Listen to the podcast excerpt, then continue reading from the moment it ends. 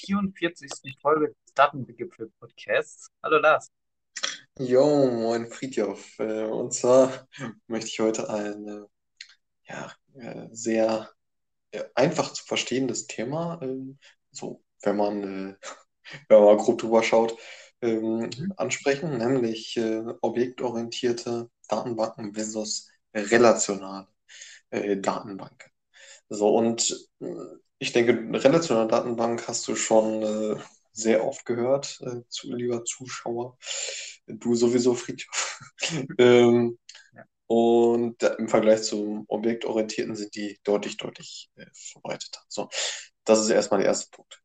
So, der zweite Punkt ist ähm, ja, der Aufbau dessen und die Struktur. Und das ist auch, äh, wenn man das jetzt mal grob betrachtet, äh, relativ einfach zu verstehen.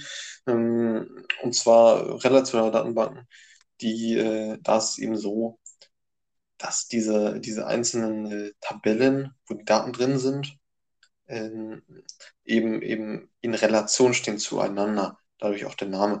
Und in diesen Tabellen stehen jetzt verschiedene Informationen, die allerdings vom Kontext her ähm, unterschiedlich sind. Das heißt, es gibt eine Tabelle, da sind nur die Kundendaten und es gibt eine andere Tabelle, da sind nur die Produktdaten.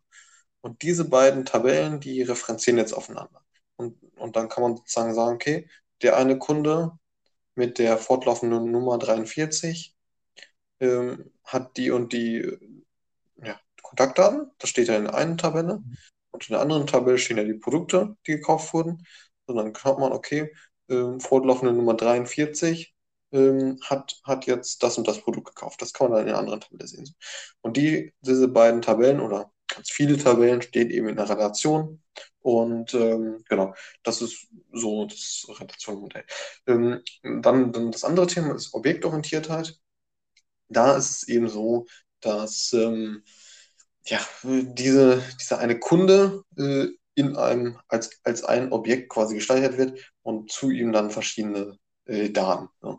Und ähm, das heißt, da kann es halt auch zu Redundanzen kommen, äh, in diesem einen äh, Objekt dann quasi.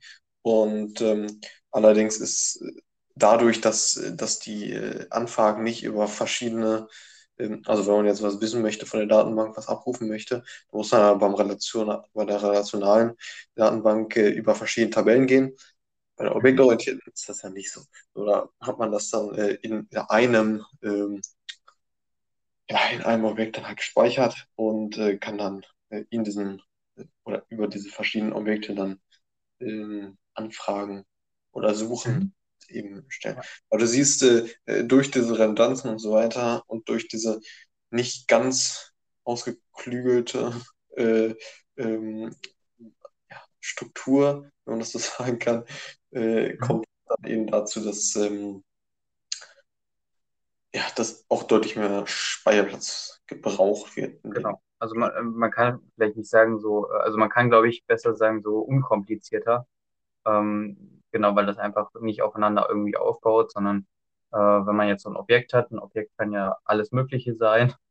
Ähm, genau, und dann, also zum Beispiel, äh, ja, wie du meinst, schon ein Kunde, und dann speichert man zu diesem Kunden halt alles Mögliche einfach, äh, keine Ahnung, was man halt speichern will, Name, Vorname, Hm. ähm, Telefonnummer, Produkte, genau, und. Ja. ja, und da ist das, da, ist der Vorteil bei einer objektorientierten Datenbank, dass man sehr, sehr einfach, ähm, eigentlich ohne irgendwie was zu ändern in der Datenstruktur, da einfach ein neues Attribut anhängen. Also da kann man auch komplett einmal sagen, okay, dann schmeiße ich da, ähm, keine Ahnung, noch äh, das Geburtsdatum rein, obwohl es vorher noch gar nicht gespeichert war. Und da muss ich gar nichts an der Datenstruktur ändern. Und genau, dann kann man halt da dann ähm, genau das einfach einfacher nochmal ähm, pflegen. Ähm, genau, das hat halt Vor- und natürlich auch Nachteile. Dann kann man natürlich auch nicht dieses Attribut von äh, jedem Objekt, also jedem Datenpunkt dann erwarten.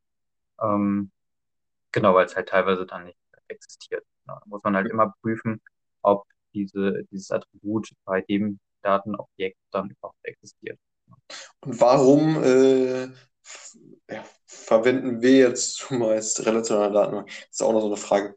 Ähm, Mhm. und ein, ein großer Punkt ist, warum sich das so durchgesetzt hat, ähm, das ist äh, zu den Zeiten, wo jetzt, äh, und da, da hattest du, Friedhof, ja auch schon mal äh, drüber gesprochen, wie das eigentlich kam mit den Datenbanken und so weiter.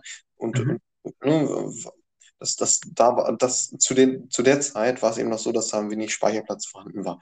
Und so hatte man halt äh, gar nicht so wirklich äh, ins Auge gefasst, ähm, weil es eben nicht sinnvoll war, aufgrund äh, des Speicher, Speichermangels, ähm, hatte man gar nicht ins Auge gefasst, dass die objektorientierten Datenbanken äh, zu, zu verwenden. Ne? Und so hat Mhm. sich das eben auch entwickelt, ähm, dass da die, diese ganzen äh, Innovationen dann ähm, Richtung relationale Datenbank äh, Ja, ähm, optimiert wurden und gemacht wurden.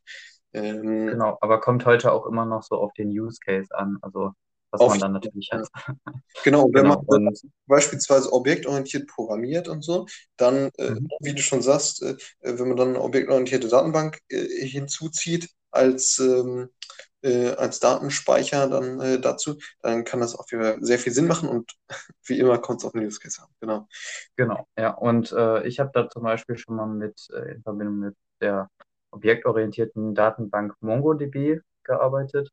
Und da ist es so, dass man ja so die, die Daten, die man hat, dann in einzelnen Data Collections äh, speichert.